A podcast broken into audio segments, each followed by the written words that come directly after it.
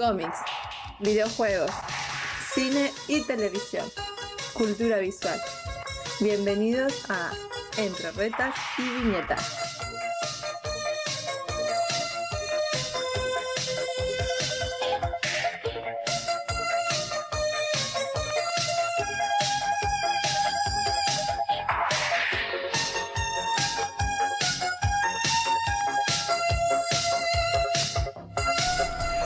Así es, gente, bienvenidos a un episodio más de su peor podcast de la historia, entre retas y viñetas. Lo recibe nuevamente su amigo gordo Chito Maldad y me acompaña como cada programa Pablo. Pablo, ¿cómo estás? Buenas, buenas. Bien, bien, aquí en otro programa más. Creo que no llevamos conteo, güey, de verdad. Ya perdimos el conteo, güey, ya, ya, ya lo dejamos atrás, güey. Pero si quieres vamos en el 33 o el tercero de la segunda temporada. Entonces, este, el tercero de la segunda, dependiendo de. Dependiendo, de cuándo lo empezaron a escuchar y, cosas así, exactamente. Muy bien. Este, pues traemos ahora nada más es un especial de rapidito porque tenemos por ahí pendiente hablar de esta maravilla del cine moderno que se estrenó hace unos meses. Nos estábamos esperando a que saliera en Disney para poder verla. Eh, no es cierto, yo sí la fui a ver al cine porque soy menso. Estamos hablando de Thor Love and Thunder. Va a ser un episodio de mucho hate. Y vamos a partir desde el hecho que nadie nos obligó a verla. Nadie nos obligó a consumir un producto tan, tan malo.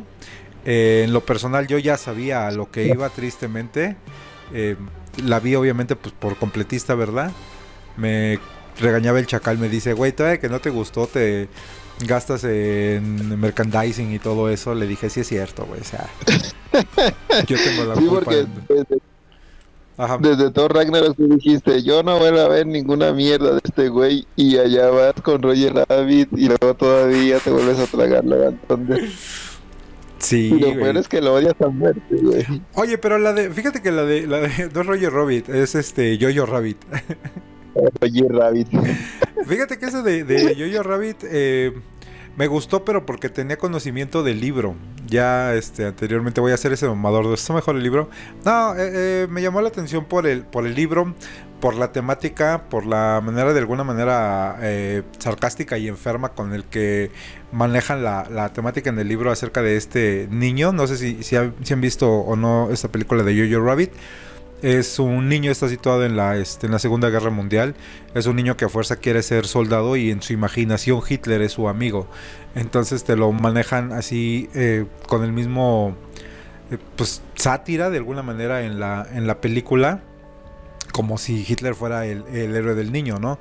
Pero no es nada ni, ni eh, tratando de, de justificar o poniéndolo como el bueno ni, ni nada, sino todo reflejado de la inocencia del niño, con, con problemas muy reales acerca de la guerra. Entonces, entre el, humor que maneja la película, el desarrollo de los, de los personajes, de la historia del, del, niño, la situación en la que se encuentra, digo, para que no se las spoileen ni se las eche a perder, si no la han visto, eh, con la inocencia con la que la manejan, te digo, y, la temática de las situaciones a las que se enfrenta y demás, eh, es una bonita combinación digo, sin necesidad de, de romantizarte, por decirlo así, la, la Segunda Guerra ni, ni, nada. Simplemente es una historia un poco, pues, digerible, ¿no? Se vale cuando tratan de hacer estas historias basadas como en, hechos reales, pero pues tocándolo con, temas, digo, de alguna manera como de, de, humor, por así decirlo, pero pues también tiene su, su dosis de drama, y drama fuerte y denso, la Segunda Guerra, güey. Sí, claro. Ocupa, verla porque no la, no la oh, chequé. No la has visto, Tú me ah, dijiste pues que estaba muy buena. Yo cuando me enteré que era Taika, la verdad yo descarté. en ese momento dijiste, vámonos de aquí. Sí, de ese momento yo dije, no, es que lo que pasa es que el humor de Taika, o pueden ser incluso pues los guionistas que tenga, pues sí está complicado, güey. A veces es muy, muy forzado, ya hablando en general sobre los proyectos que él ha hecho. Y la verdad, pues no. O sea, de pronto el de Gun es un humor más, más este, como más morboso, se podría decir, pero sabe meterlo en ciertos momentos, o sea, en, en sí no se ve tan, tan torpe. Sí, exactamente. Eh, sí, hay- una diferencia muy enorme entre, entre los dos. Como dices, Taika trata de manejar un humor ahí más eh, denso de alguna manera, no, no sé cómo explicarlo, pero sí no está tan, tan chido, la verdad. Em, el episodio pasado que hablábamos de vampiros, hay una que hizo él en el 2014 que se llama What We Do in the Shadows que también es de vampiros, pero la verdad es que pues no, es un poco más de lo de lo mismo de su trabajo de él.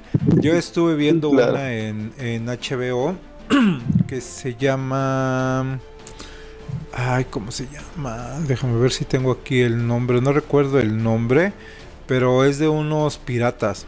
La encontré ahí en HBO, pero igual no aguanté dos episodios porque dije, ay, no, es un poquito más de, de lo mismo de él. Eh, tiene un humor medio Ah. pesado, como dices. Entonces, sí, la verdad es que deja mucho que este que desear. Tiene un par de películas. ¿Viste esta de Ay, ¿cómo le pusieron? Es del año pasado. Creo que sí la viste con Ryan Reynolds. Que ha- hablamos de que él es un personaje de videojuegos y se da cuenta de que Y, es. ¿Sí, sí te acuerdas de esta película? sí, la de este... La de Free Guy. Ándale. Free Guy, Exactamente. Ahí también él sale. Eh, yo creo que había metido mano, pero aparentemente no. Eh, nada más hizo como este de, de actor ahí, porque pues él también es este es actor. Entonces eh, también ahí sale su personaje y también me súper cagó, güey. Lo, lo odié. Dije, ¿por qué chingados está ahí este güey?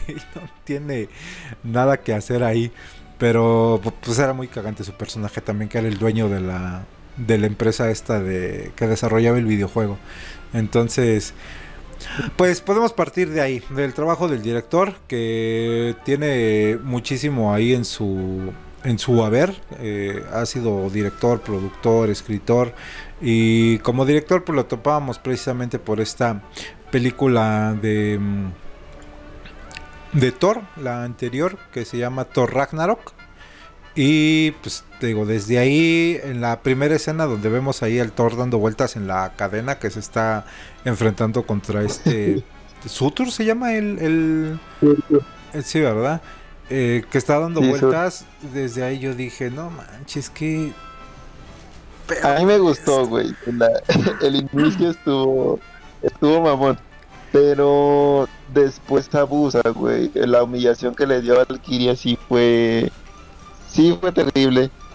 La parte de este. ¿Cómo se llama el.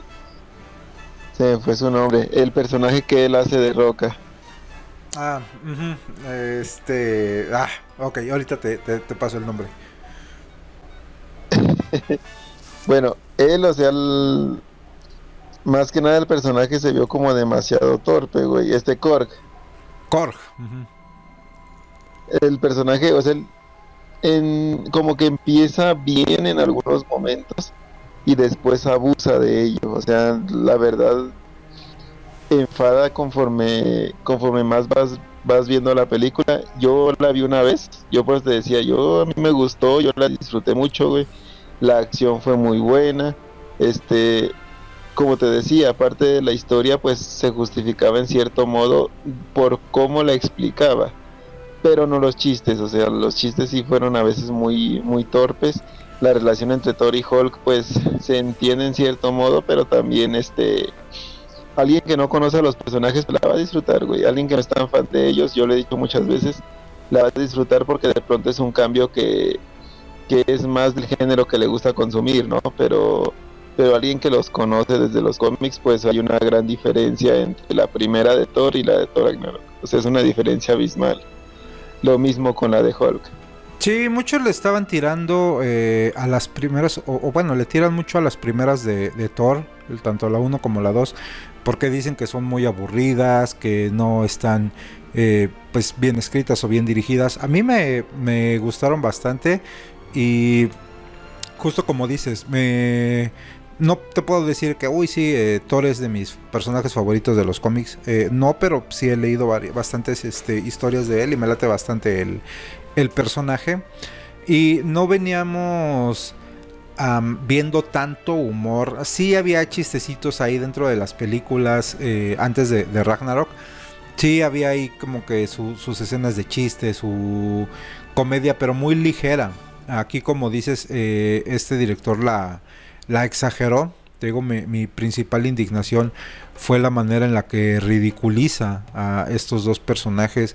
Desde esa primera escena, te digo, yo dije, ay no, ¿qué, qué es esto? No me, no me gustó, no me gusta cómo eh, maneja la escena cuando le cortan el pelo a Thor, que se pone a gritar como, como niña.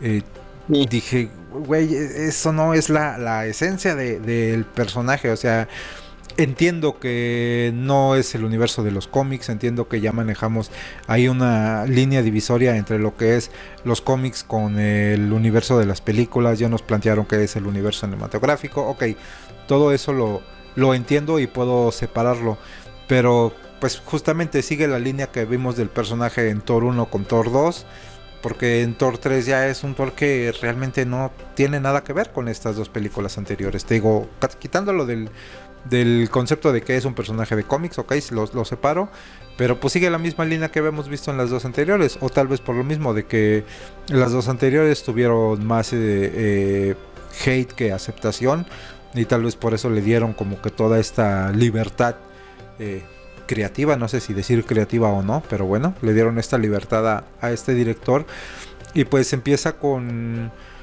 este pie izquierdo que desafortunadamente, güey, eh, como dices, a muchísima gente le, le gustó. Y yo he escuchado eh, opiniones de, de muchísima, muchísima banda que en podcast que se dedican tanto al cine, que se dedican tanto a cómics, eh, que pues les pareció buena, güey, que dicen, no, está, está bien chida y también esta última también la, la, alaban. Y no, pues no es la gran cosa, pero pues no se me hace una mala película o se nos hace muy buena película o entonces, como que digo, no sé, igual el que está mal soy yo, pero pues al menos cuando he encontrado dos, tres gente que dice, güey, no, la neta sí es una porquería de película, digo, eh, al menos no soy el único que, que piensa igual. Me acuerdo que cuando sale Thor Ragnarok, eh, yo estaba con el Chucky y con otros amigos en este podcast de Los Vigilambres. Y también hicimos un episodio acerca de esta película. Y pues también a mi pandilla les gustó, dijeron que estaba muy buena, que les, eh, que les divirtió bastante. Yo dije, pues no, a mí no. Me molestó también eh, que de alguna manera echó a perder esta maravilla de, de Planet Hulk. Eh, que te maneja aquí en esta Torre Ragnarok el enfrentamiento en esta arena, un poquito la, la idea del planeta Sakar donde se desarrolla toda esta historia de Planet Hulk previo a World War Hulk, este evento también tan, tan impactante de 2006, 2007 por ahí. Eh, y dije, pues qué manera de echar a perder algo que si lo hubieran eh, sabido manejar mejor, tal vez pudo haber sido un arco de, una tercera entrega de, este, de Hulk, ¿no? Como tal. Hulk sí es de mis personajes favoritos por, por contra. Hulk sí es de, los que más me mama leer en cualquier eh, arco en el que él aparezca o, su, serie regular. Me gusta bastante, tiene muy buenas historias, el personaje se me hace muy completo. Entonces hay algunas cosas que sí logro decir, bueno, está bien, ya, aunque esté mala, lo voy a disfrutar, o aunque esté eh, no bien llevado, pues voy a, voy a aprovecharlo, ¿no? Pero definitivamente aquí no no fue de, mis favoritas. Estaba checando ahorita que te digo que estábamos hablando un poquito del, director. Tiene un este. Aquí en, la, en su página de IMDB, que me da bastante miedo. Tiene aquí el título de Akira, que está él anunciado como director. Y obviamente este Akira es el Akira que conocemos del manga. Entonces me da bastante, bastante preocupación que él esté ahí como que traiga este este eh, título ahí como como director. No tenemos fecha, nada más está ahí por ahí de das de cuenta que viene por años hasta el 2025. y eh, dicen que también está ahí para una película de Star Wars. No, no dice cuál, dice como un título, o sea, sin título, pero quién sabe. Ahí no me indignaría porque no soy tan fan de Star Wars, pero pues cero, cero interés, güey, eh, en algo así. Dirigió un capítulo de, del Mandalorian. Recordemos que el Mandalorian fue dirigido también por, por varios del grupito de, de Marvel. Un director distinto en cada capítulo y lo supieron manejar, pero porque siempre hay una cabeza, ¿no? Que va, que va guiando a todos para que pues obviamente todos no se salgan de la historia que estaba planeada y se siga, como quien dice, lo que ellos tratan de, plasmar. En este caso Taika pues lo hizo bastante bien. Todos los capítulos del Mandalorian tú sabes que fueron elogiados porque fueron muy chingones, o sea, la dirección, este la fotografía, la música, todo la imitación, todo fue demasiado bueno. Pero lo que te decía, hay una cabeza conocedora detrás. En este momento dependemos de que Taika conozca el personaje o conozca que conozca la obra que va que va este a hacer o en el caso de ser una obra nueva yo creo que le beneficia a él porque pues ya sabes tú a qué te atienes, ¿no? sí, justo, él dirige el capítulo 8 que se tituló Redemption, eh, pero como dices, sí tenían como ustedes van a dirigir total, total, total, total, pero se van a basar en esta historia que estamos contando y no se pueden salir como de, la línea que, estamos llevando dentro de la serie, ¿no? Justo, justo como dices, y agradece que haya habido una cabeza, porque si no, yo creo que hubiera sido también, este, si le hubieran dado la libertad creativa, pues yo creo que se pudo haber convertido en uno de los peores episodios o no sé si, si estoy siendo yo muy muy denso con él pero la verdad es que sí no no me gusta tanto como maneja su, su humor. Pero bueno, pues pasa esta situación. Eh, por ahí estábamos checando y nos comentaban también que en varias entrevistas él comentó que en su vida había abierto un cómic y que no le interesaba hacerlo y esto se ve reflejado completamente en su, en su trabajo. es una manera, ya lo hablábamos em, anteriormente, cuando, no, no me acuerdo si fue en este podcast, cuando discutimos eh, tú y yo esta serie de... Esta película de Suicide Squad de James Gunn y la serie de Peacemaker, que se ve eh, que, James Gunn tiene la delicadeza. Lo estamos comparando principalmente con James Gunn por el sentido del humor, porque hay como que esa eh, comparativa que siempre han, estado haciendo de, nada, pero es que James Gunn hizo lo mismo con los Guardianes de la Galaxia, que era muchísimo humor pero es un humor que de alguna manera es justificable. Y fíjate que yo te lo he dicho anteriormente, para mí Guardianes de la Galaxia, la primera se me hace una joya de, película en todos los sentidos, y la 2 no me gustó tanto, la 2 también me desesperó mucho chiste, pero pues estaba justificado porque... ya, ya habías visto lo que te había presentado en la primera película y la segunda fue un poco más de lo mismo. Eh, yo lo sentí que exageró un poco más, pero bueno, ya esa es percepción mía. Exagera un poco más, pero sabe manejar un poco los momentos, digamos, como más este más emotivos, o sea, él el momento emotivo lo deja como momento emotivo, ¿me entiendes?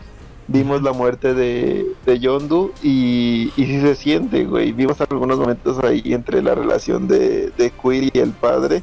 Y pese a que el padre es compromisado, vale verga pues se siente cierta emoción. En cambio acá, ya, ya comparando al Taika, tuvimos un momento como el de Sif y güey, lo vuelve totalmente un chiste, o sea, no tiene sentido, no tiene sentido. Sí, y, y te digo, lo que decimos, James Gunn principalmente eh, se ve en sus, en sus películas que ha dirigido, eh, tanto en Guardianes como en Suicide Squad, que entiende a los personajes. Eh, comprende la, esencia de cada uno, se toma el tiempo de que cada uno de los personajes se desarrolle dentro de la historia, que si tiene humor, que si tiene chistes, sí, sí los tiene, pero están bien aterrizados eh, en base a los personajes. Eh, eh, cada uno de los personajes tienen como que esta manera de, de expresarse, ¿no? de contar su, su historia, sus diálogos y como que todo está bien complementado. Aquí no. Em, yo te lo dije, esta última entrega de Thor, yo la sentí así, el 90% de los diálogos son chistes y son chistes pésimos, güey. Chistes que realmente no tienen nada que ver desde que empieza la, película. Eh, cómo se, se cómo hay la relación ahí con, Peter Quill, vemos ahí a los guardianes, su supuesta despedida de ahí con ellos. Sí es así como que muy ridícula, te digo, eh, el chiste de que le regalan las cabras y vamos a escuchar durante toda la, película la risa de estas cabras, dije, también es muy cansado. Eh, la relación que maneja ahí de una manera, eh, una relación tóxica, por decirlo así, con el, con el martillo de los celos. Yo había escuchado, no sé si te acuerdas que nos compartieron por ahí algunos memes que no es la, película más este homosexual que está haciendo Marvel. Yo dije, pues, ¿en qué sentido va a ser homosexual? Tal vez ahí con esta, em, ¿cómo se llama esta niña? Ah, Natalie Portman el personaje de este de ella tal vez con, con, la Valquiria ajá porque pues te ponían yo que era el amarillismo no te ponían una foto de ellas y el título de la película más homosexual. Pero creo que se referían precisamente como a esta eh, relación entre él y el martillo que por decirlo así el martillo vendría a ser una eh, una figura este figura de hombre, por, por decirlo así, se me fue este la, la palabra. Al martillo siempre lo trató como un ser vivo, güey. De hecho, cuando tuvimos la, la primera película de los Vengadores, hubo, hubo una especie como de corto, como una especie de bonus. Y él en una escena, pues él incluso duerme al Mjolnir, ¿no? O sea, lo cuesta en una cunita y todo, le, le lee o cosas así. Pero es porque sí lo ve como como un ser vivo. Entonces, un objeto masculino era lo, que quería decir. Ajá. En ese sentido te decía, yo lo siento como que no es tan forzado porque pues él, él identifica al Mjolnir como si fuera un, ser viviente. Entonces, por eso como los sentimientos hacia él. En ese sentido no me, no me molesta. Por, el, por la parte de que pues el Mjolnir se supone que pues está encantado y todo eso. Del Stormbreaker sí es complicado porque pues recordemos que se no tiene el encantamiento de Odín y, pues es un arma totalmente aparte. Ahora, ya entrando en detalle de la película, este, lo que decías de Ragnarok, a mí en lo personal, Ragnarok, yo te lo dije, pues a mí no me molesta, hay muchas cosas que yo quitaría, obviamente, como los chistes de la Valkyria y todo eso nos molestó en cierto modo que se usara esta Valkyria y no la Valkyria original. Que recordemos, no nos, no nos molesta, digamos, color? sí, la etnia o lo que sea, no, Exacto, sino que queríamos ver a la Valkyria ruda, a la, a la chingona, ¿no? A la, la que siempre se nos ha mostrado en los cómics, porque a ella yo sí le tengo más, un poco más de cariño, más conocimiento en, ese sentido. Ahora, ya comparándolo a los cómics, la primera película de Thor fue perfecta, güey. O sea, los chistes que tenía encajaban tal cual, porque eran chistes que solo Thor comprendía. Y la gente se quedaba así como de que qué pedo. O sea, así es como tenía que haber sido, porque eran chistes que el mismo Thor, las palabras que él usaba, pues eran, eran raras, güey. Entonces eran oraciones raras y, y uno los comprendía, era, era eso lo chistoso. La segunda a mí sí se me hizo un poco más, este, más aburridona, porque yo creo que abusaron mucho del personaje de Loki. O sea, más que nada que Loki se usó bastante y Loki quedaba como un torpe, güey. Desde que pasó lo, de Avengers, yo creo que a, Loki lo rebajaron demasiado. Cuando pues sabemos que Loki es una chingonería en, los cómics.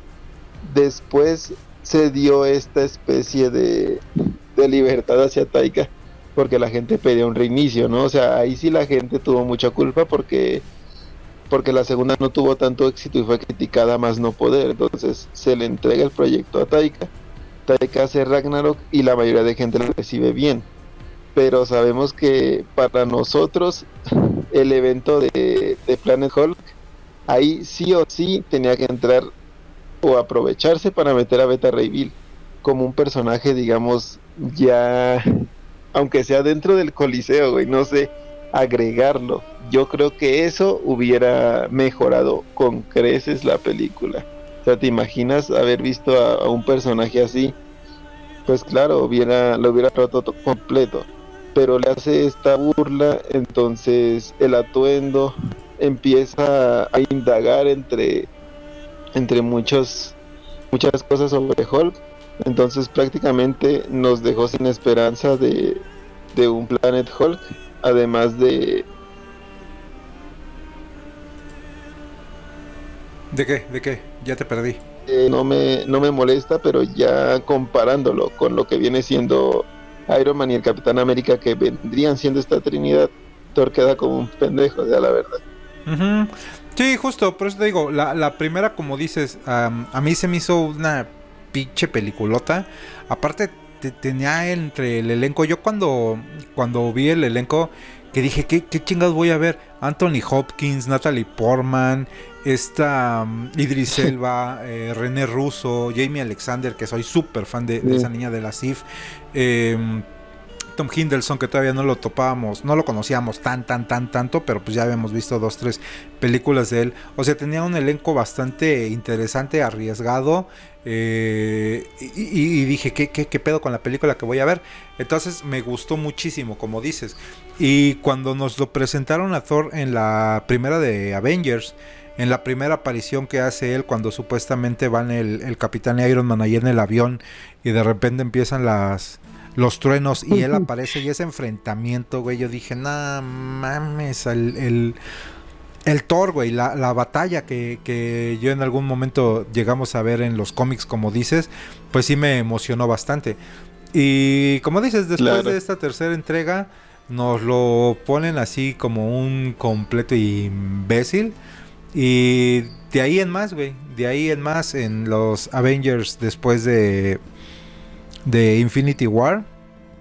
Eh, te lo presentaron así como que bien chingón el hecho de que va a revivir a la, la este el, el ay cómo se llama Stormbreaker eh, que lo va a crear que llega que se enfrenta así súper súper súper rudo en esa última batalla yo creo que perdón pero ahí yo creo que los rusos este o sea continúan parte de lo que dejó Taika y le dan este reinicio de nuevo, güey, porque si te das cuenta, continúa con, la especie de humor que manejaba Taika, mejor elaborado obviamente, porque pues estamos hablando ya palabras mayores, los rusos han, manejado muchos personajes al mismo tiempo, entonces lo, lo deja ridículo, pero no idiota, ¿no?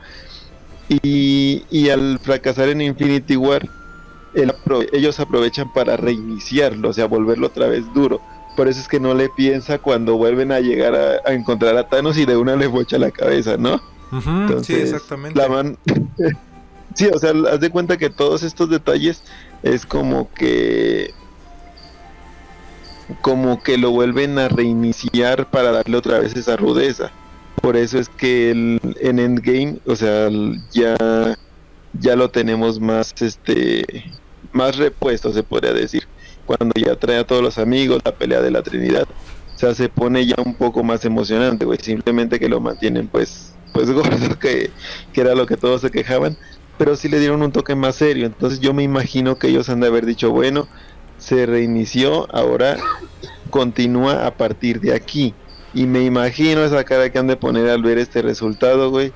Yo como los rusos tampoco me animaría a volver a hacer otra otra otra este otra película porque te pones a analizar, güey, arreglaron mucho varios personajes, le dieron un futuro a varios personajes, incluso a los guardianes con este con este volteo de la Gamora y todo eso, porque todo iba muy rápido, o sea, también todo iba muy rápido dentro de que todos tenían buenas ideas y yo creo que ahorita ya no va por tan buen camino el UCM. Y, y Taika sí fue un bajón. O sea, fue volverlo a rebajar feo.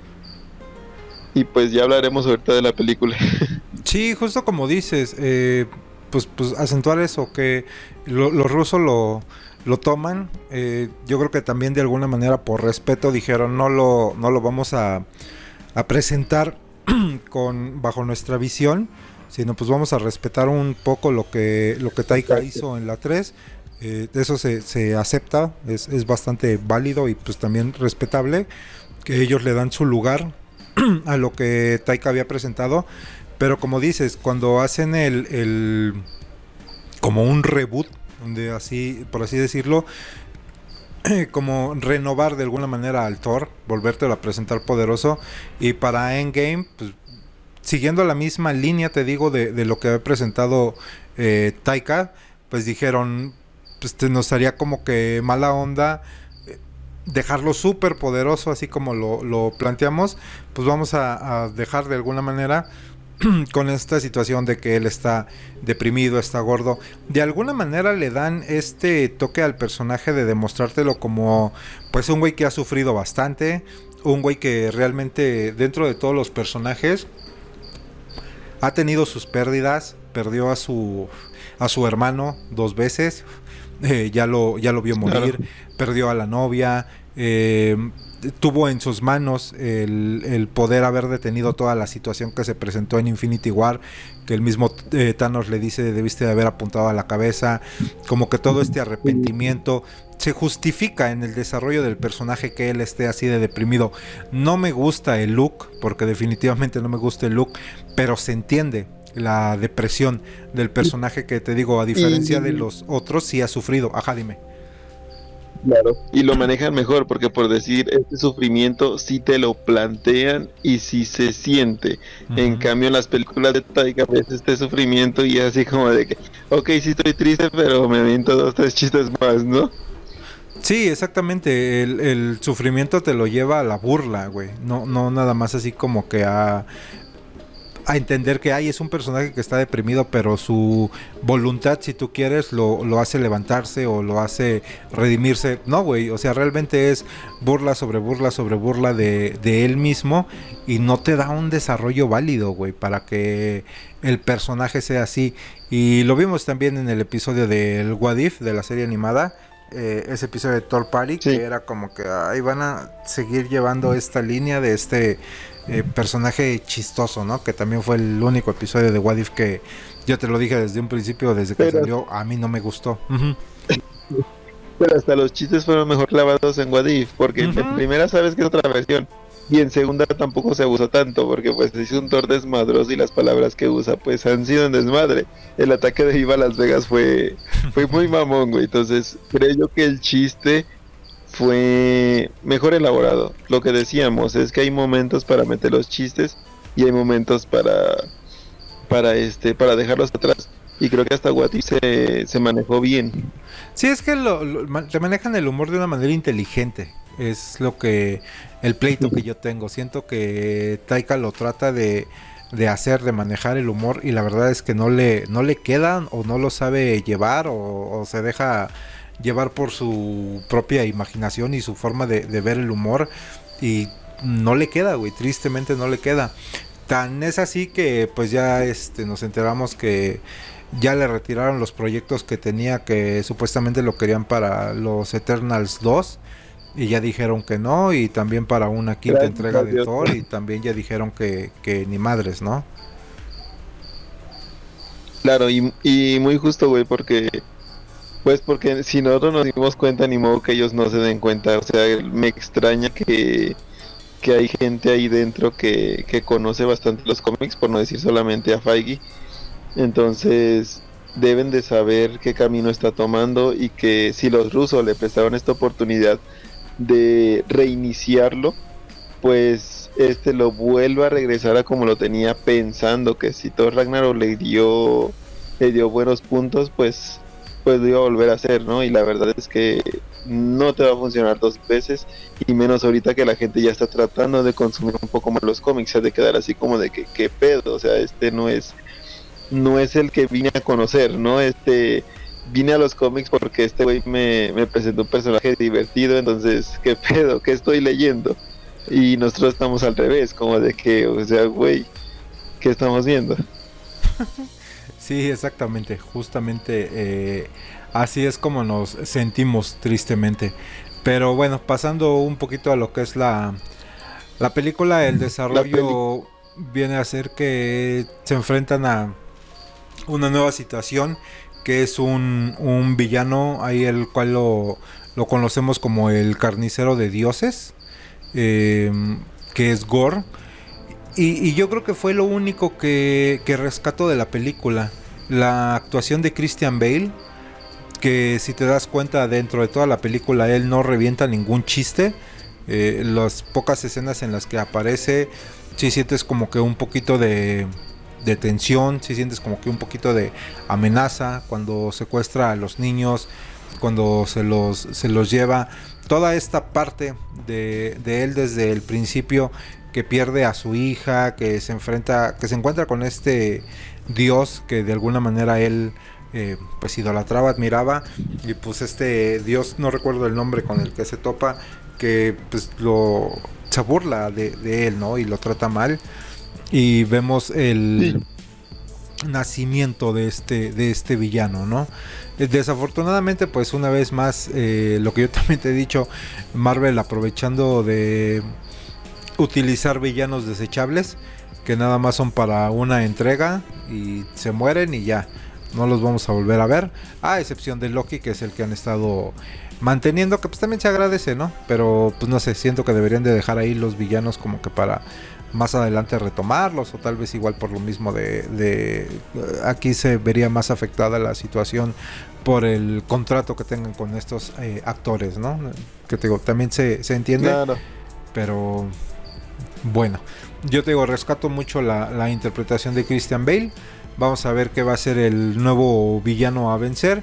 Y empieza a juntar a sus amigos. Entre ellos, pues obviamente va a estar Korg. Eh, va a ser Valkyria. Y eh, vamos a ver el regreso también de eh, Jane Foster, ¿no? Natalie Portman al universo de Marvel. Que pues también ahí ella había tenido unas declaraciones medias raras en la segunda película. Que no recuerdo cuál fue la situación ahí de que no le estaban reconociendo o que los sueldos eran muy mínimos para las mujeres. Algo Lo mismo ahí, pasó con la con la Mary Jane y el y el Spider-Man, o sea, lo que pasó con la con la Kristen y, y Toby, ¿recuerdas? Sí, que no tenían el mismo sueldo y no se le reconocía tanto el trabajo de ella, ¿no? Claro, entonces pues en cierto modo es comprensible, pero también hay que entender que pues por algo alguno es el, protagonista, ¿no? Y pues la película se llama Thor, no, Jane. Entonces también, también hay que creo yo que no hay no hay este mucho de dónde buscarle. Sí, exactamente, tal vez sea por, por... Ajá, dime. Sí, digo, lo quieren ya como disfrazar en cierto modo. Ajá, justo lo que te decía, pues también por, por términos de contratos y desde un principio yo creo que cuando hicieron las, las em, los castings y demás y te ofrecen el, contrato, pues te especifican cuál va a ser tu, tu sueldo, ¿no? O la parte que te va a tocar o los arreglos en los que van a, van a quedar como para que después que estás viendo que tiene éxito, que genera tanto dinero y demás, quieras pedir más o, hablar mal de, pues también no se ve tan, tan chido. Pero bueno, también se, se vale que ellas busquen eh, esta igualdad, ¿no? ¿Por qué no? A final de cuentas no es el peso del personaje, sino es el peso del trabajo de, de cada uno de los actores, creo yo. Entonces, pues también es entendible esa parte. Y pues vamos a ver el regreso de ella como una... Bueno, es que te iba a decir como la niña Thor, que no es ni, ni la niña Thor, ni Lady Thor, ni, ni nada, sino la dejan a ella como Mighty Thor. Eh, esta noticia, si no mal recuerdo, fue por ahí del 2012, cuando supimos que Thor ahora iba a ser este mujer, hubo mucha polémica, hubo mucha eh, ahí este... Claro, cuando fue New diferente en los cómics. Exactamente cuando, cuando salieron cuando salieron los cómics bajo este, este sello. Entonces, eh, el hecho de que hubiera sido mujer, pues generó el, el, revuelo, te digo, y la polémica de mucha banda pues, machista, hay que ponerle el, el, nombre como es. Y pues era una burla, ¿no? De alguna manera para los que más o menos estábamos relacionados con la mitología, pues sabíamos que en algunas eh, mitologías o, o épocas, pues Thor era un personaje femenino y no era ni She-Thor, ni te digo la niña Thor, ni Lady Thor, ni nada, sino era Thor eh, en mujer y, y tiene el mismo nombre. Claro. Entonces a ella la dejan bajo el sello de The Mighty Thor, ¿no? Y Thor queda como, como Thor, tal cual. Entonces son, son dos personajes dentro de eh, la línea y pues aquí te digo, va a regresar ella. El desarrollo de ella a mí dentro de la película no, no se me hizo malo, me agradó bastante, supieron adaptar bien. También cuando salió este, este número, no recuerdo cuánto tiempo lo tuvieron eh, oculto, por así decirlo. No recuerdo si fueron como seis meses, ocho meses en los que se tardó en revelar quién era la que estaba bajo el, el manto de, de Thor hasta que supimos que era la, la, Jane Foster, la, Jane Foster, y con esta situación de que tiene cáncer, está a punto de morir y cada que se convertía en Thor pues se iba eh, acabando más su, su, vida como Jane Foster, ¿no? Es muy interesante claro. el, el, desarrollo del personaje y dentro de la película pues digo es de lo, de lo poquito también que rescato el desarrollo de ella. Me gusta cómo se ve con el traje y pues lo hace bien creo yo, ¿no? Claro, y la forma de usar el Mjolnir, pues después de que el Mjolnir fue destruido, se entiende, güey. Eso sí, sí este, fue bueno porque no simplemente queda como que lo destruyó y, y buscaron a alguien que lo reparara, sino que el mismo poder del encantamiento de Odín es lo que lo vuelve a, a unir. Ahora está explicado pero entonces, ¿qué pasó en Ragnarok, güey? Tronó el martillo y ya no se movía. entonces, son estos agujeros de, de guion, de trama, que uh -huh. el mismo director se coloca, ¿no? O sea, son estos agujeros que él mismo se está colocando. Entonces, pues te quedas tú como de que, ok, me funciona aquí, sí, bien y todo pero porque no, no funcionó en la de. O sea, son estas cositas que de pronto son detalles muy mínimos o ya es buscarle chichis a las hormigas. es buscarle chichis a las hormigas. Pero bueno, entonces el desarrollo está bien, el, el, este, el diseño perfecto, güey.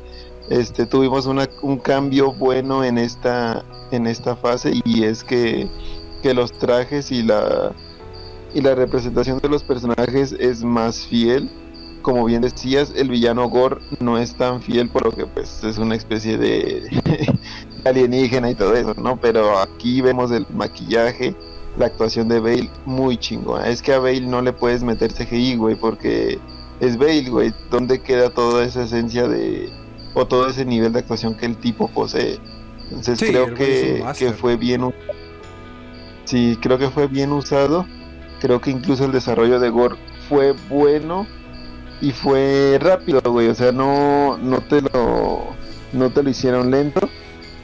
Este, el detallito sí es que fue muy repetitivo ese, ese supuesto como, ese cariño entre el Mjolnir y Thor, o esa pelea por, por este, por si él todavía era digno, por así decirlo. Entonces fue muy repetitivo eso, eso sí es cierto. Te dije yo lo entiendo, pero lo repitieron demasiado. Korg creo que fue mejor usado, güey. Creo que aprovecharon un poquito más a, a Korg en cuanto a los chistes, porque el personaje pues estaba para eso. Pero también este el mismo Taika lo despedaza y se queda así como de que no se va a morir o algo. Pensé que iba a sacar una pendejada como el Groot, como de que se despedazó y iba a volver a crecer de aquí. Pero bueno, este ya pasando a lo de a lo de Jane, ya el desarrollo como personaje bien, bien. Este se justifica la, la partida que tuvieron.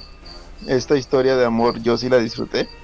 Creo que creo que fue muy justo haber explicado todo este detalle de cómo es que Jane se fue y qué fue lo que sucedió. Entonces, bien, bien por, por todo ese lado.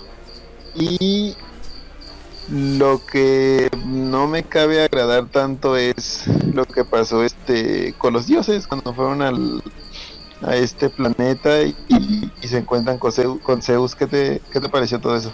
Sí, eso se me hizo también súper, súper ridículo, güey, súper mal, mal hecho. No me, no me gusta nada, güey, justamente como, como dices. Eh, manejar al Zeus cuando dijeron y que iba a estar este Russell Crowe dentro de, las líneas como Zeus, me esperaba algo más, güey, como que no sé. Y también esta escena musical donde él baila, vamos a ver ahí al, Thor, al Chris Hemsworth eh, desnudo, el, chiste de desnudarlo y todo. Mm, no me gustó todo cómo te manejan ahí. La ciudad, el, diseño, como estábamos diciendo, tanto en los trajes, de todo el diseño de producción, creo que es rescatable. Eh, se, ve bien, se, disfruta de alguna, de alguna manera en el ámbito visual. Pero en el desarrollo, sí, me, me, pierde completamente, güey. A mí no me, no me gustó. Muchos dijeron que se veía muy chido lo de lo del relámpago. Eso también fue algo que no me gustó. Que, que haya sido como una. como una espada, por, por decirlo así, este, este rayo. Eh, que se convierte y, y, todo se divide. Es algo que no me, que no me terminó de, de gustar. ¿A ti sí te latió? ¿Te llamó la atención? No, también fue así como, como todo raro. Eh, yo creo que el arma no tanto, lo que se me hace más bien raro es la forma en que este pinche Zeus lo agarra y lo usa, o sea, es como que no sé, como que es todo muy sin chiste. No te lo crees, la verdad no te lo crees. Este, luego pues Thor lo mata muy fácil, está bien que, que Zeus esté fuera de forma y todo, pero bueno, bueno, no lo mata, lo atraviesa muy fácil. Entonces después de eso se llevan el rayo y todo y hay algo que no me cuadra. Este ya pues no saltándome tanto, sino que cuando justifican el uso de que Jane este tenga el martillo es porque Thor termina de, de alterar el encantamiento de del Mjolnir, ¿no? O sea, se supone que él altera ese encantamiento y por eso es que el Mjolnir también buscaba a Jane o recibía, digamos, este órdenes de ella. Entonces a mí esa parte también como que no me termina de cuadrar. Pero al final pues se vuelve, vuelve a hacer eso, ¿no? O sea, vuelve a utilizar una especie de poder de Odín. Pero en cierto modo se entiende porque pues él es hijo, hijo directo de, Odín. Sí, exactamente. Sí, sí es este entendible, como dices, justificable esa, esa parte. Pues él le pide ayuda a los dioses y pues no se la, no se la dan. Termina robándose ahí el, este, el, el arma esta del, del trueno y demás. Y de ahí pasamos a la siguiente escena que va a ser el primer enfrentamiento que vamos a tener con, con Korg. Entre ellos tres, la, la Valkyria, porque ahí es donde desmadran al, al de este Ah, siempre se me olvida el nombre del. Porque uno es Gore, eh, que es Christian Bale, y el otro es Korg, que es el, amigo de Taika. Ajá. Este, lo desmadran. Y vamos a ver ahí el enfrentamiento de ellos. Donde eh, he de confesar que me gustó que le pidieron toda la ayuda a mi amigo Zack Snyder. Entonces, tenemos esta escena que se va completamente a grises. Eh, me gustó muchísimo cómo se vio ahí visualmente. Pero pues digo, nada más el, hecho de ahí del, de los tonos grises, ¿no? El enfrentamiento que van a tener ellos. Ahí me gustó mucho eh, todo esto de las sombras, cómo lo manejaron a todas las criaturas. Porque em, me hubiera gustado más este efecto que manejaron, güey, para, para Venom. Para todo lo de los simbiontes. Cómo los han manejado. Eh, me hubiera gustado más como este este efecto visual que vimos ahí, ¿no? Yo, siento que se ve más chingón. Sí, claro, ¿no? Y ves que visualmente la película es muy buena, o sea, efectos y todo se ve muy chido, güey. Creo que en todo eso, la escenografía y todo, creo que ahí sí no, no tenemos ningún pero. De hecho, lo hablamos. La, la vieja que está encargada de, de la música de, de todo este soundtrack, también muy buena elección, ¿no? O sea, todo, creo que eso es lo que te, te hace querer la película en cierto modo. Que, que tiene estos soundtracks bien hechos, respetando prácticamente todo el tema original, no tiene, no tiene alteraciones y eso se agradece bastante. O en lo personal, yo lo agradezco bastante. Sí, de alguna manera es, es un, una labor que como dices, brinca, eh, lo, lo identificas inmediatamente y de alguna manera como dices, pues yo no quiero aceptarlo, pero sí lo disfrutas. Porque ese enfrentamiento ahí yo lo disfruté muchísimo por la el manejo de colores, te digo. Eh, todo es en grises y nada más cuando él saca la, el martillo, tienes esos destellos en azul.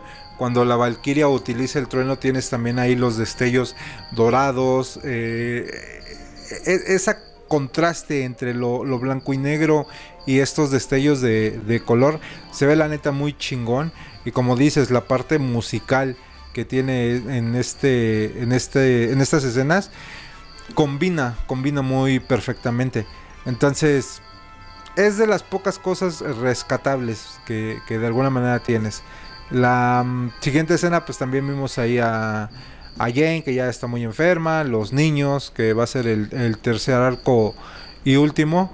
Eh, me gustó un poquito y a la vez no, todavía no sé qué tanto me gustó el hecho de que él les, les pasa de su poder a estos niños, ¿no? Claro, lo que te decía, o sea, en cierto modo se entiende por, por tener la sangre de Odín, pero también lo hace con el poder de Zeus, entonces, ¿qué pedo? Pero bueno, supongamos que, puede funcionar, pero también también este los niños no lo que lo que platicamos con con este con Day Chief este no porque me muerda un vampiro ya voy a saber kung fu y todo el pedo para pelear güey entonces lo mismo con los niños los niños no tenían ni idea de la manera de pelear entonces con este poder que les da pues vemos a algunos este realmente combatiendo cuando otros sí lo hacen de juego. O sea, los de juego te lo entiendo. Muchas cosas de juego sí te lo entiendo. Pero vemos a algunos que los tratan de tomar como si en verdad fueran guerreros y es complicado, güey. Ahora, este, sí, aparte no, yo perdón, personal, no pues, todos, perdón que te interrumpa, no todos los, eh, los niños son asgardianos, que es lo que también te, te explican ahí, pues ahí es donde justamente como dices, se pierde esta, esta magia. Pero ajá, dime. De pronto lo único que lo que te iba a decir, lo único que a mí me hubiera justificado es que de pronto el, hijo de Heimdall, por tratar de darle un lugar más este de respeto a Heimdall que, que también no se le dio, pues que él tuviera ese deseo de, de ser como el padre y que él haya tenido cierto entrenamiento, entonces que hubiéramos visto a él protegiendo en cierto modo a los niños, creo que hubiera tenido más sentido. Y no que los niños prácticamente eran indestructibles, güey, porque incluso Jane y la Valkyria se la dieron complicado contra las bestias estas, este, de oscuridad. Y, ellos no, o sea, lo hacían como demasiado fácil, pero bueno, sí, se estaban supongamos que te lo compro. Sí, yo, yo, pero bueno, supongamos que te lo compro. Ajá. O sea, ignoramos esa parte y, y entramos como a esta escena de nuevo. Llega llega Jane no o sea tenemos que, que Thor no puede no puede contra contra Gore. Y llega Jane güey. Es es una escena pues emotiva en cierto modo porque pues tú ya ya sientes lo que va a pasar este pero de nuevo tenemos otra vez un corte de trama en la que Thor va y busca otra vez el el este el Stormbreaker y incluso le habla y trata de liberarlo, ¿no? Entonces, qué pedo. Ajá, sí está muy pendejo. Me llamó la atención la escena como dices que llega esta esta Thor en el Pegaso y como dices eh, se pierde completamente la emotividad, güey, porque se supone que debería de haber sido una escena muy emotiva porque era como el último sacrificio de, de ella, que la habíamos visto en la cama, en el hospital, y que de alguna manera dicen, ah, pues si es mi, mi último aliento, pues lo voy a hacer como una heroína. Eh, eso se, Claro. se, se- se entiende, te digo, pero pues la emotividad, justamente como decimos, güey, se va perdiendo, güey, no te, no te importa, no te genera una conexión, no, no sientes realmente ahí la, la pérdida de ella como tal. Entonces, más allá de, como decimos, lo visual, que se ve bonito, te lo rompen con el hecho de el Sí. Thor hablando con el, con el Stormbreaker. Entonces, no podemos terminar hablando bien, bien de ella. No hay forma de que digamos que estuvo bien la película.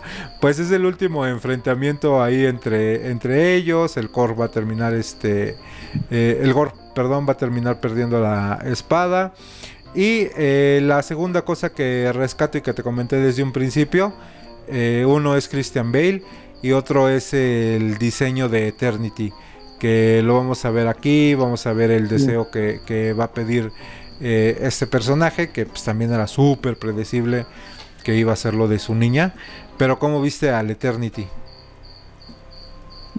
Yo que yo le, lo que yo estaba comentando ahí en el grupo, o sea, se veía, pues el diseño era perfecto, güey, o sea, lo estamos viendo como lo que pasó con los celestiales, una una este una imagen tal cual están están creados en los en los cómics. Entonces, ver a Eternidad ahí fue muy chido. Le- lástima que que no no hubo una conversación por ahí. Lo que sí comentaba es que, digamos, Gore se supone que todo esto lo hace por la hija. Entonces ya no hay necesidad de volverle a recordar por qué lo está haciendo, porque pues él mismo lo dice, ¿no? O sea, si me detuviera sería un mal padre. Entonces, a mí me hubiera gustado en lo personal que que este que Gore sí se hubiera cargado a la gran mayoría de los dioses, o sea, y dioses importantes, porque eso sí no lo vimos, solamente lo contaban como una especie de de una situación que estaba pasando y, y ellos sin saber, o sea, me hubiera gustado que hubiera quedado como en que Gore planea usar la eternidad para, para destruir a todos los dioses juntos, pero que en realidad lo hubiera usado para, para traer a su hija. O sea, hubiera sido una redención por sí mismo, no, no por estos comentarios que, que Thor trata de meterle. Y, y también eso, o sea, no sé, creo que creo que está mal llevado también toda esa parte, creo que pudieron usarlo mejor. Creo que si Gore hubiera tomado esa decisión, así sea simplemente por por este por idea propia, este no nos hubiera cortado nada, sino simplemente nos hubiera hecho querer más al personaje. Y en cambio tenemos esto, este Thor da una especie de discurso y ahora sí dice que desea estar mejor sus últimos momentos con Jane cuando realmente si eran si ese era su deseo pues mejor deja que Gore se cargue todo y tú quédate con él en el hospital güey Exactamente, no, no hubiera, no hubiera eh, sido necesario todo lo que, lo que pasa al final. Sí, sí, te digo que no, no termina aterrizando bien la, la historia y pues muy, muy chafa. Más allá del, del diseño bonito de Eternity, el desenlace como nos lo estás este, contando, pues sí se, se pierde. Y te digo, es cero emotividad, güey. Cero emotividad. Ves la pérdida de ahí de, de Sí. Jane, el, su última escena, el despido, el beso, el rompimiento. Pero pues es así como que me... Por contra, dije, ok, me gustó de alguna manera el final feliz, eh, vamos a entrecomillar lo que le dan, de que el Gore le termina encargando a, a su hija, ¿no? De, pues, hazte cargo de ella y no la, no la dejes sola. Y pues es lo que ya Sí. vemos al final, ¿no? Eh, todos los niños regresan ahí a, Asgard. De alguna manera se me hizo ahí como que mm, interesante el guiño de que sea Kor el que esté narrando la, la historia. Me gustó ver ahí en la última escena también a Sif, la cual vimos que pierde un brazo durante el desarrollo de la historia y que está entrenando al, hijo de Heimdall, ¿no? Eso también dije, va, está, este, está chido, me late. Pero pues el final, te digo, su final feliz está de alguna manera chida de que él se queda cuidando a la niña, pero también como que no sé, güey, ay. No puedo hablar bien de la película. Sí, además, ¿sabes qué me, qué me hubiera gustado también en la película? Este, si la idea era, era meter a, digamos, a la hija de Gore como, como una especie de, de heroína, por así decirlo. Se escuchó como raro. Pero bueno, por, por, por agregarla como un personaje así como con el poder de un dios, me hubiera gustado más bien que usaran a, a esta personaje que vimos en, en A-Force este, estos Vengadores que eran solamente mujeres, recuerdas a una chica que tenía esta, esta imagen como eternidad que se veía todo el... Como, el universo. Eh, como el universo dentro de ella, exacto. Sí, sí, sí. Me hubiera gustado más bien que fuera algo así, porque así es como sale de eternidad, si viste, ¿no? Ajá, sí, cuando se, termina ahí en el... Cuando revive prácticamente en el reflejo del agua, va saliendo así. Sí, hubiera estado más este más chido, pero pues ya no les alcanzaba el presupuesto, güey, para manejarla así. Quiero pensar. Que además te da Sí, que además este es un personaje que sí existe en los cómics. Te da para justificar la aparición de Nico Minoru también en, en Agatha hay, hay buen camino, incluso está She-Hulk, no sé, podrías aventarte un Avengers con las viejas sin necesidad de hacerlo forzado. Este, pero bueno, o sea, no sé, creo que creo que esto pasa y que la gente lo tenga claro, creo que esto pasa cuando cuando alguien pues realmente no conoce los personajes, que realmente no lee ningún cómic y quiere hacer una adaptación pues de los cómics. Sí, se ve completamente ahí este reflejado esa parte. Qué, qué, qué triste, güey. Qué triste porque pudo haber sido algo, algo muy bueno, pero pues terminó siendo este bodrio. Tenemos las dos escenas postcréditos. La primera que me llamó un poco la atención em, por el personaje que aparece ahí. Vemos al Zeus ahí todo herido, tirado y pidiendo de alguna manera venganza y hablando con, con alguien. Y vamos a ver la introducción de este personaje que a mí sí me llamó la atención. Por eh, visualmente se ve igualito al de los cómics, que va a ser el Hércules, ¿no? Sí, claro, es yo creo que parte de lo que de lo que está interesante aquí. Entonces tenemos la tenemos el vistazo de Hércules y espero espero que si van a retomar este camino con Hulk pues Hércules sea uno de los de los de los personajes a derrotar, ¿no?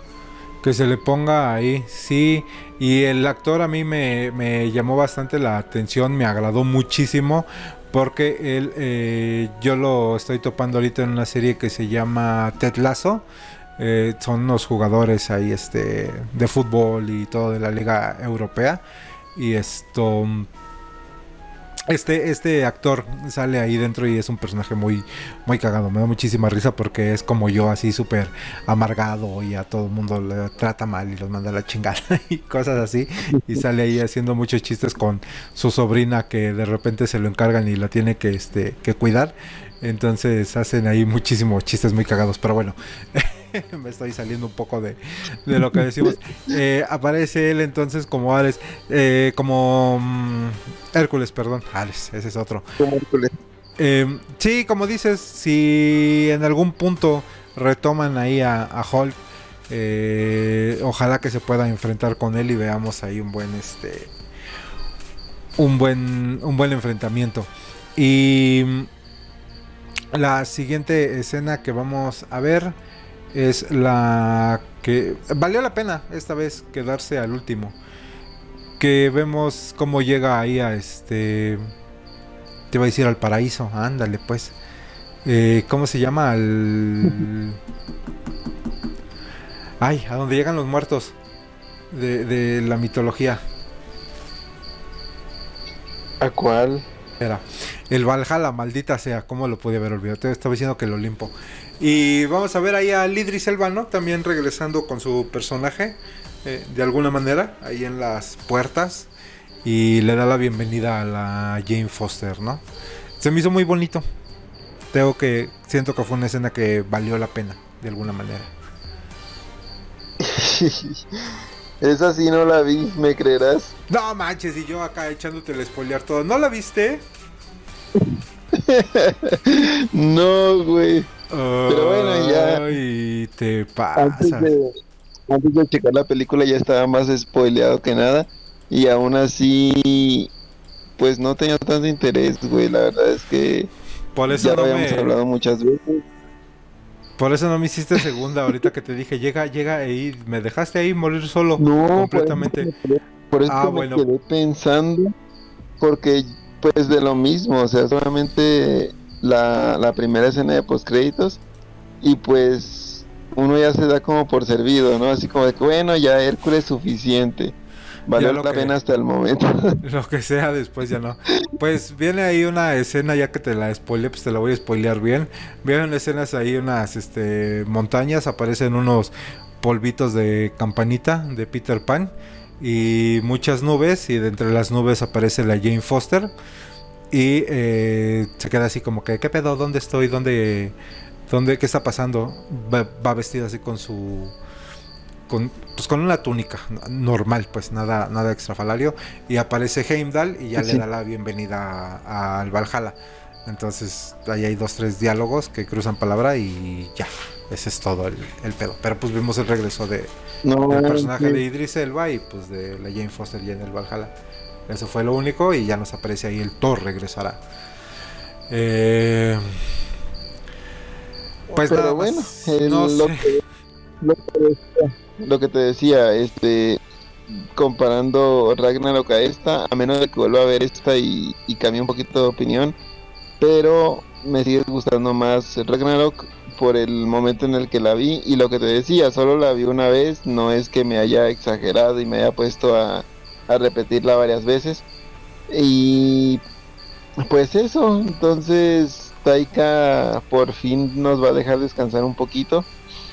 Tendremos una próxima de Thor. Creo que el Thor como personaje, como personaje, sí ha llevado dentro de sus bajas un, un buen desarrollo en cuanto a las pérdidas y todo.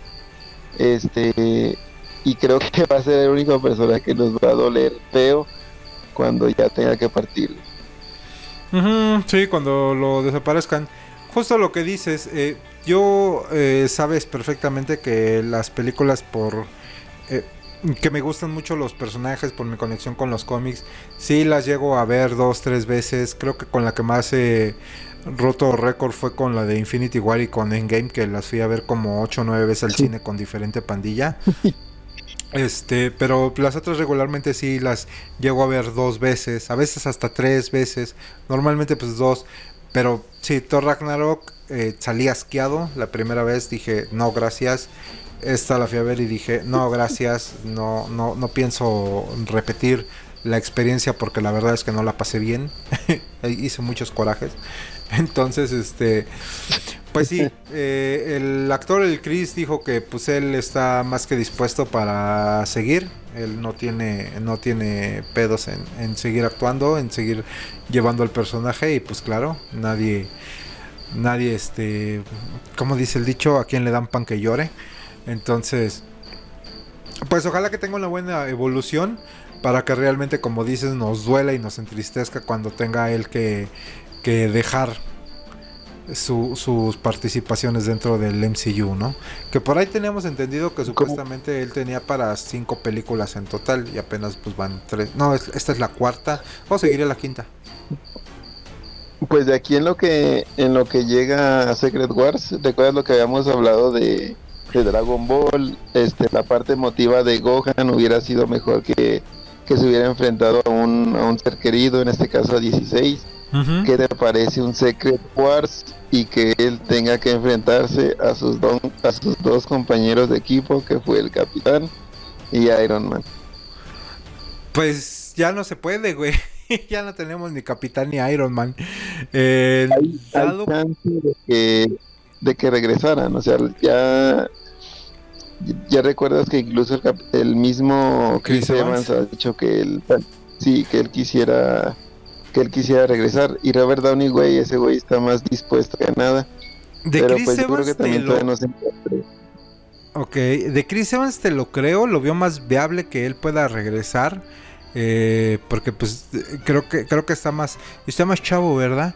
Que, que el Robert Downey Jr. Se me antoja difícil Robert Downey Jr.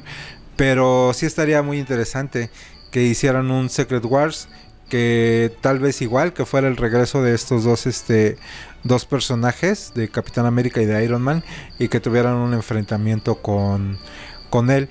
Y te digo justamente por eso me da coraje.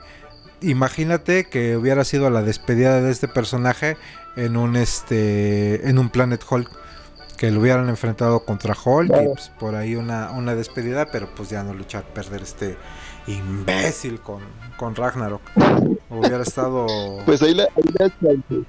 Este, la gente que vio She-Hulk este, sabe de los comentarios de Banner y sus personalidades, ¿no? Él mismo dice que, que él nunca escoge el nombre y pues que las personalidades siguen despertando, entonces tenemos la posibilidad de ver un Green Scar o algo así, ojalá, pero de momento estamos pausados. De momento Thor ya no tiene futuro más que como como este como padrastro.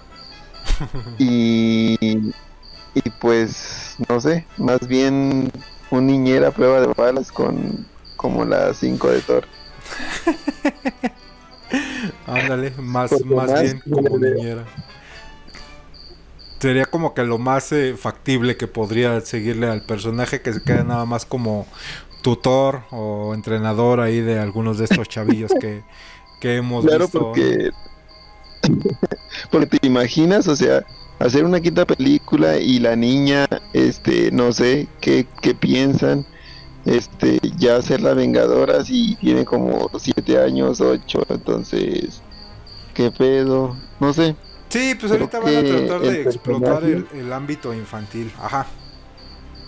Sí, creo que el personaje más da más este da más dudas que que respuestas y pues ahora sí todo puede pasar, güey, porque ya no tiene nada que ver con los cómics, creo que ya no hay camino que seguir y mi esperanza pues está en en Midnight Suns, porque incluso tuvimos la noticia de Thunderbolts y ya le dedicaremos un podcast. Exactamente, a las noticias de la D23 y lo que se viene. Pues bien, yo creo que con eso podemos dar por cerrado ahí nuestra nuestro soliloquio de Thor Ragnarok, eh, no de Thor Love and Thunder, perdón. Am, algo más que quieras agregar que se te haya quedado ahí en el en el este ¿cómo se dice? donde se junta todo el coraje, en el hígado, en el riñón, algo que se te haya quedado ahí atorado.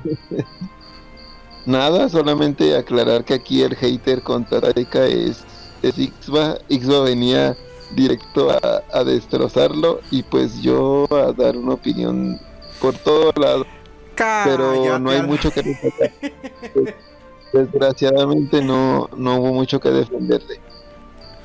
Sí, desafortunadamente no hay de dónde tratar de, de rescatarle, güey. No hay, no hay forma, güey. No hay, no hay nada bueno, pero. ah, qué bueno que dices que yo soy el principal odiador del Taika Waikiki. Claro, el, el principal de Taika y, y este... ¿Y qué te iba a decir? Y el fan número uno, porque cuando Taika hace algo que no sea Marvel, Ixba es el primero que lo ve y después se luego, quejando. luego. Partiendo del nadie me obligó a hacerlo. Ay.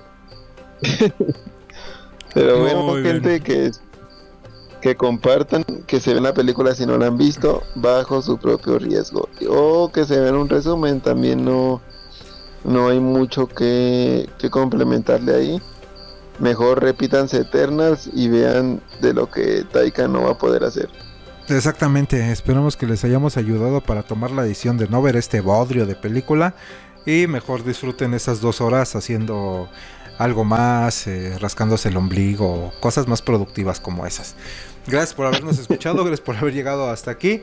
Nos escuchamos en el siguiente podcast y les deseamos mucha buena vibra y espero que salga esto antes del 15 de septiembre, así que viva México. Ah, no, mañana es 15 de septiembre. Vale, madre, ya no salió antes. Pues ni modo, se acabó el viva México. Nos escuchamos la siguiente semana. Gracias, Pablito, cuídate. Nos vemos. Bye. Nos vemos, suerte. Gracias por acompañarnos. La próxima semana tenemos una cita aquí, entre retas y viñetas. Descarga nuestro podcast desde Spotify, Apple Podcast o Google Podcast.